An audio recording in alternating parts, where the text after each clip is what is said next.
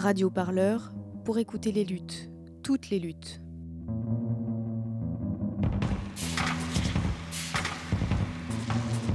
Retrouvez-nous sur radioparleur.net. David Dufresne. À la Bourse du Travail, il y a toute une journée autour de l'autoritarisme et la lutte contre l'autoritarisme. Et on assiste à, au prolongement de ce qui commence à, arriver, c'est-à-dire euh, des gens qui ne euh, se parlent pas forcément, qui ne se connaissent pas forcément, qui ne se côtoient pas forcément, euh, qui sont à la même tribune, parce que réunis par bah, l'autoritarisme qui s'est abattu sur eux, la police, la justice, etc. Donc il y a des gens des quartiers, il y a des chercheurs, des avocats, des juristes. Euh, des gilets jaunes, des manifestants, euh, euh, des manifestants antinucléaires, des syndicalistes. Voilà. Donc c'est une réunion. Donc là, ça se, la, salle, au moment où on se parle, se vide. Les, gens viennent fumer leurs cigarettes.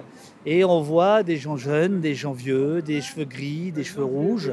on, voit, on voit quelque chose qui, se met en place on n'est pas tous d'accord, euh, mais quelques années près, euh, le, basculement du, maintien de l'ordre, notamment dans les quartiers, il date à peu près de 2005.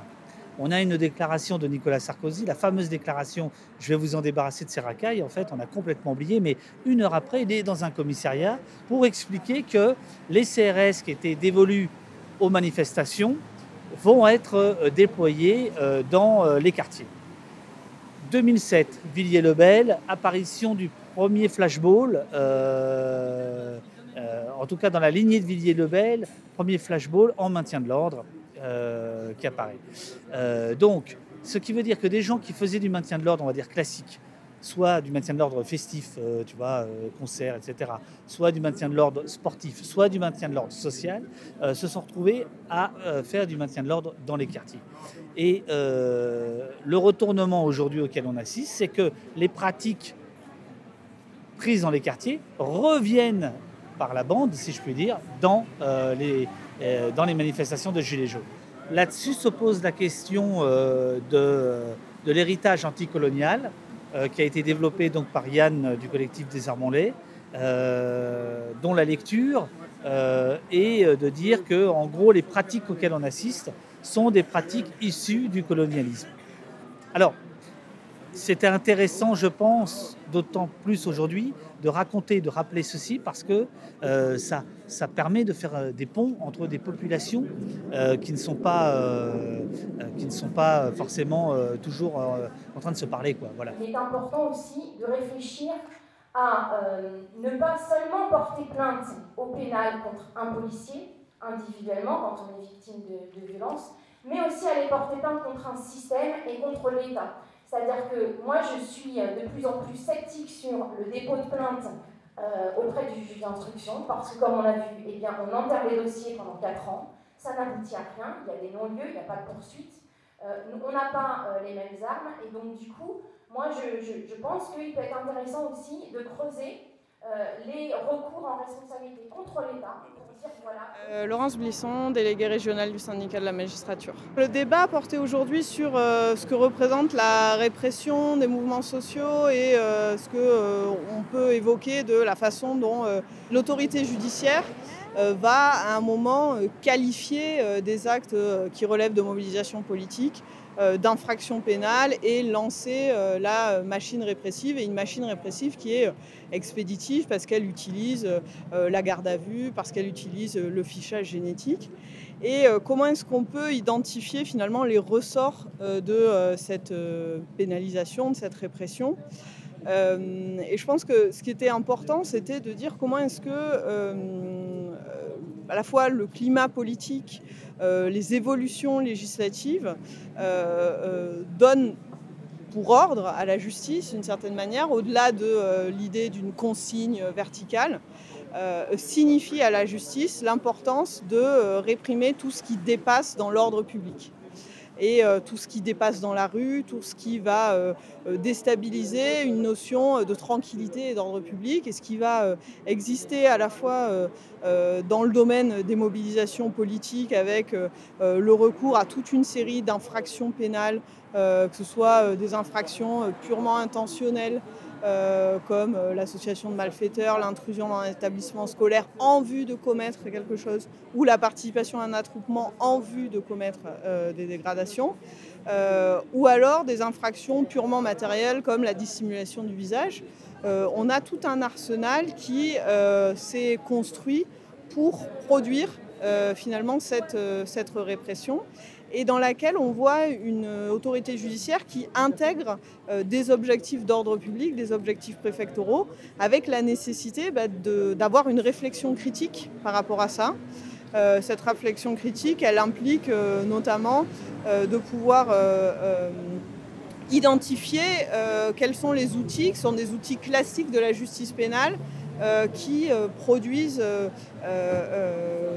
une une justice euh, expéditive euh, et notamment le fait, le lien particulier qui existe entre la police et la justice. Deux poids, deux mesures entre euh, finalement les manifestants renvoyés en comparution immédiate et les procédures pour les violences policières qui prennent un temps infini et qui aboutissent souvent à pas grand-chose.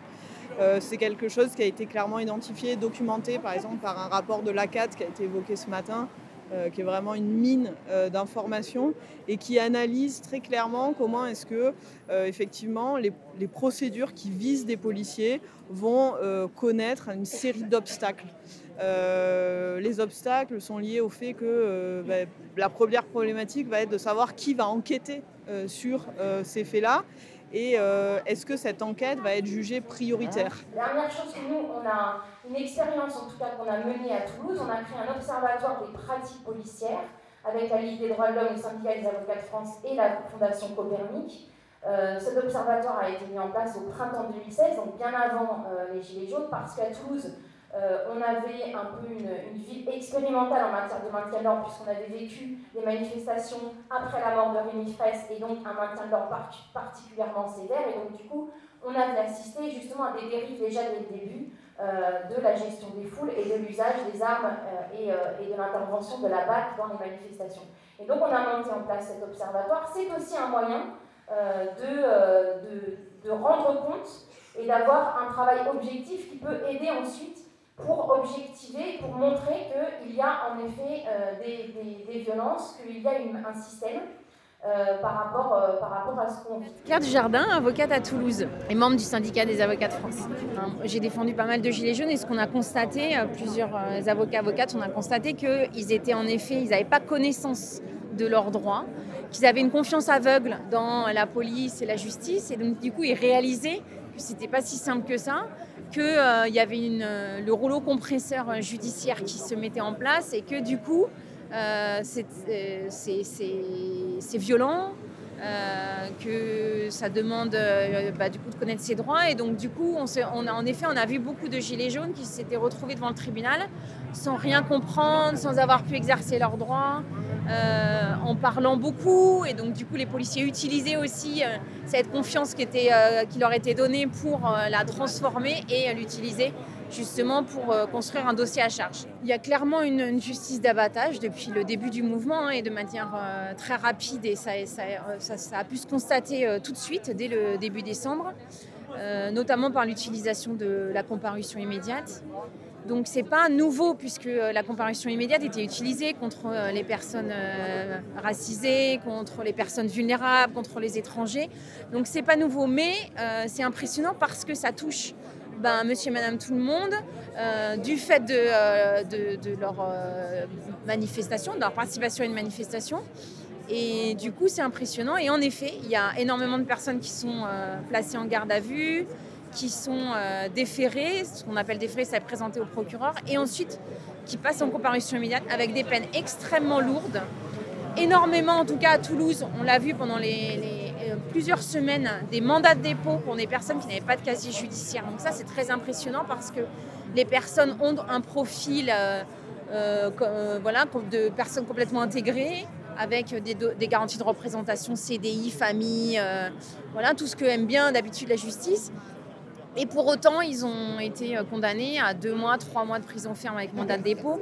Et en plus, c'est dissuasif et c'est très pervers parce que les gens ne portent pas plainte, puisqu'au moment où ils arrivent devant la cour d'appel, ils ont déjà effectué leur peine. Et donc, du coup, ça n'a pas d'effet. Au contraire, ça pourrait aggraver.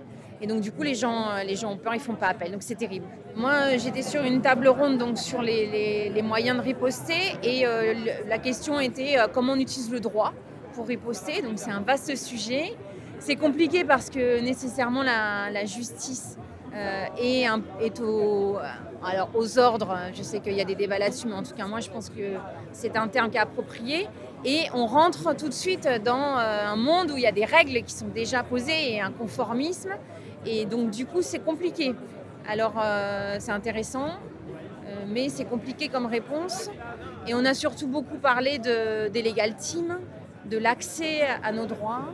Euh, Vous pouvez développer un peu sur comment ça marche les legal teams, surtout depuis le mouvement des Gilets jaunes Voilà, donc ça a été, c'est des, des, collectifs qui, qui, sont mis en place depuis déjà plusieurs années, notamment avec les manifestations contre G7 et, puis, et puis après sur les ZAD. Et ça consiste en fait en se réunir à la fois pour se former, connaître ses droits, en garde à vue, droit en cas d'interpellation, euh, la comparution immédiate, le fonctionnement de la justice, et puis euh, se mettre d'accord tous ensemble pour une défense collective, c'est-à-dire comment travailler avec les avocats, avec les militants, pour euh, avoir la défense la plus juste, en tout cas qui correspond à la lutte du moment et qui correspond aux individualités. Forcément, c'est une première rencontre, il faudra continuer. Je pense que ça peut être intéressant de décliner aussi localement euh, dans, les, plusieurs villes euh, ce qui s'est passé aujourd'hui. Continuer à rester en réseau, être euh, fonctionner collectivement, ça c'est vraiment important, dans la solidarité. Pour justement, on a beaucoup parlé du temps, du temps judiciaire qui prenait beaucoup d'énergie. Donc euh, justement s'armer pour que euh, ce temps judiciaire soit à la fois un levier politique et ne prenne pas beaucoup d'énergie, euh, qu'on se prépare à, ça. Et vraiment, il a beaucoup, voilà, il a été parlé beaucoup de, de, collectif, de solidarité, d'entraide. Et, ça, c'est important parce que chacun a ramené son expérience, son vécu. Ça va, on va mutualiser toutes ces connaissances-là et on va avoir un même discours, c'est-à-dire de dire euh, il ne s'agit pas là d'une répression exceptionnelle, mais d'une répression en fait qui est habituelle, qui a toujours été utilisée contre euh, les ennemis de l'intérieur. Et donc du coup ça c'est important que tout le monde l'ait entendu et qu'on puisse tenir ce discours-là. Moi c'est Joël, euh, je suis j'ai été pas mal impliqué sur la lutte de Bure. Bon, maintenant, comme, comme, je suis interdit de Bure suite à une mise en examen pour association de malfaiteurs, j'ai un peu moins de possibilités d'être de la, lutte de Bure, mais je continue à être euh, très solidaire et impliqué de loin. Je, pense que ce qui est intéressant euh, chez les Gilets jaunes, c'est, je crois que c'est la... C'est, un peu comme les quartiers populaires, mais les quartiers populaires, tu as un truc de, d'isolement, de, stigmatisation. Là, c'est, la population, c'est le peuple. Euh, c'est les gens que tu croises partout, en fait et que eux ils fassent l'expérience de quelque chose qui était euh, propre à, euh, à, une minorité ou bien à, une marginalité euh, de, militants qui sont cantonnés dans un espace militant, que là ça s'étende à un, vaste champ social parce que tous ces gens-là ils ont des frères, des sœurs, des parents, des machins. Euh, ça se communique, euh, la, question des violences policières, ça navigue dans la société. Et je pense que là, il y a quelque chose qui s'est créé dont on n'a pas encore idée de l'ampleur de ce que ça va entraîner dans les années suivantes. Parce qu'à chaque fois qu'il y a eu un mouvement social comme Nuit debout, le CPE, etc., il y a une génération militante qui a émergé derrière. Et là, la génération, elle est tellement large et elle est tellement issue de la base de la société euh, que c'est inédit sur ce que ça peut engendrer puis encore une chaise pour euh, Fatima. Là, il y en a une. Est-ce qu'on peut nous amener une chaise là-bas, s'il vous plaît?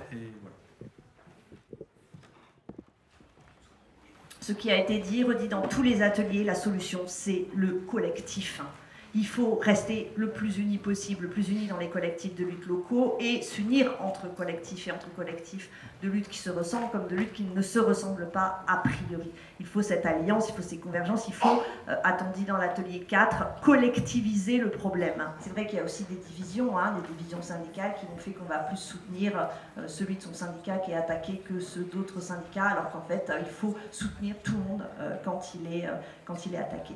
Comment on lutte ensemble? Ça a été dit mais je le dis comment on lutte sur des luttes concrètes, là où on est, au niveau local en particulier, parce que c'est là que ça se passe. Il faut travailler, ça a été dit, à une mobilisation de masse. C'est pas la peine de se convaincre ici entre nous, on est, globalement d'accord. Il faut travailler à une mobilisation de masse. Donc, par exemple, quand on dit les quartiers populaires, ben, il faut y aller, par exemple, les quartiers populaires. C'est pas ici Paris, euh, Paris République qu'on va, qu'on va, qu'on va euh, toucher, qu'on va mobiliser les quartiers populaires. Donc, il faut travailler euh, là où on est sur des luttes concrètes et quotidiennes. Pas de justice, pas de paix, gloire à nos luttes et la lutte continue.